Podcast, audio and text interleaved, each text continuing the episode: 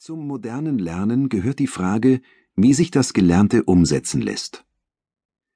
Für die meisten Menschen besteht die Anwendung des aus der Geschichte Gelernten schon in der Entscheidung, welche Partei man wählt oder welche Bürgerinitiative man unterstützt.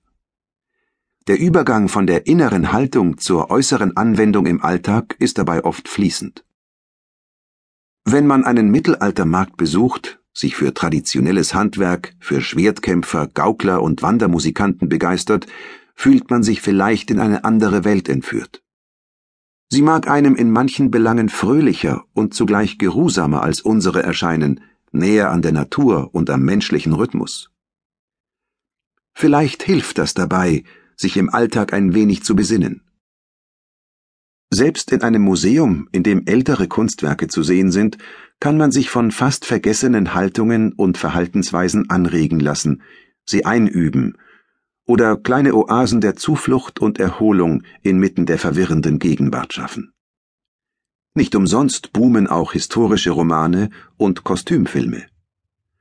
Eine neuartige Bedeutung haben Video- und Computerspiele mit historischem Hintergrund.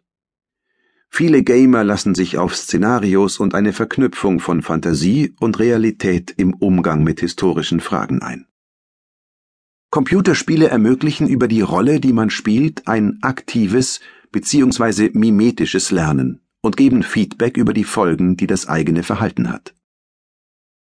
Ein prägnantes Beispiel dafür, dass es auch im echten Leben die Möglichkeit gibt, historische Lehren anzuwenden, sind die Amish People. Die protestantische Religionsgemeinschaft, die aus der Tradition der Wiedertäufer des 16. Jahrhunderts hervorgegangen ist, wanderte im 18. Jahrhundert in die USA aus und lebt dort und in Kanada wie vor Jahrhunderten. Die Amish ziehen ältere Lebens- und Denkweisen Jüngeren vor und setzen das für sich im Alltag um.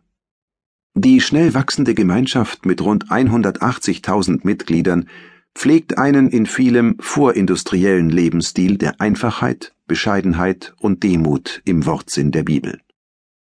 Immerhin scheinen Gewalt, Drogen, Selbstmord, Einsamkeit, zerrüttete Familien, Konsumterror und Karrierekämpfe bei den Amish selten zu sein.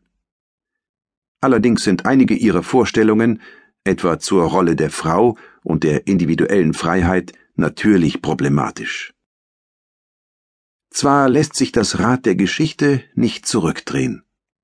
Doch können die Amish als Extrembeispiel dafür dienen, dass jemand selbst zu entscheiden versucht, wie schnell sich das Rad drehen soll, welche Entwicklungen, welchen Fortschritt man mitmachen will, welchen nicht. Das betrifft zum einen Konkretes wie den Gebrauch von Autos, Telefonen, Elektrizität, Verhütungsmitteln, neuen Medien und Moden, auf die die Amish People verzichten.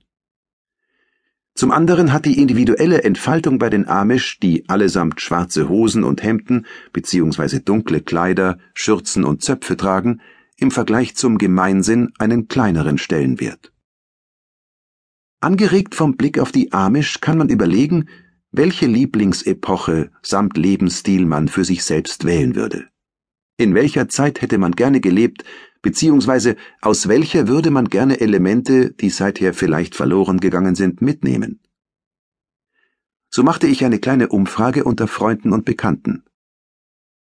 Dabei antworteten auffällig viele, dass die Gegenwart am besten sei, wegen der Demokratie, des Gesundheitssystems, der technischen Annehmlichkeiten unserer Zeit und der sozialen Gerechtigkeit. Ansonsten wurden oft die Swinging Sixties und die Golden Twenties genannt, in beiden Fällen wegen der Aufbruchsstimmung, Musik und Mode. Aufschlussreich fand ich die Wahl, die meine Freunde trafen, in doppelter Hinsicht. Zum einen kehrten sie Seiten von Epochen hervor, die mir nicht präsent oder wichtig waren. Zum anderen verrieten die Antworten mitunter etwas über die Person, ihre Sichtweisen und Interessen. So wählte ein Ehepaar, unabhängig voneinander befragt, einmal die Prinzregentenzeit in München, einmal die Barockzeit. Beide jedoch mit einer ähnlichen Begründung. Damals habe noch Ordnung geherrscht und zugleich hätten kulturelle Innovationen stattgefunden. Mit Blick auf die lange Geschichte des Lernens aus der Geschichte mit all ihren Irrungen und Wirrungen ist dennoch Vorsicht geboten. So sollte man Selbst wenn man beispielsweise Strukturen in vergangenen Zeiten entdeckt, die an die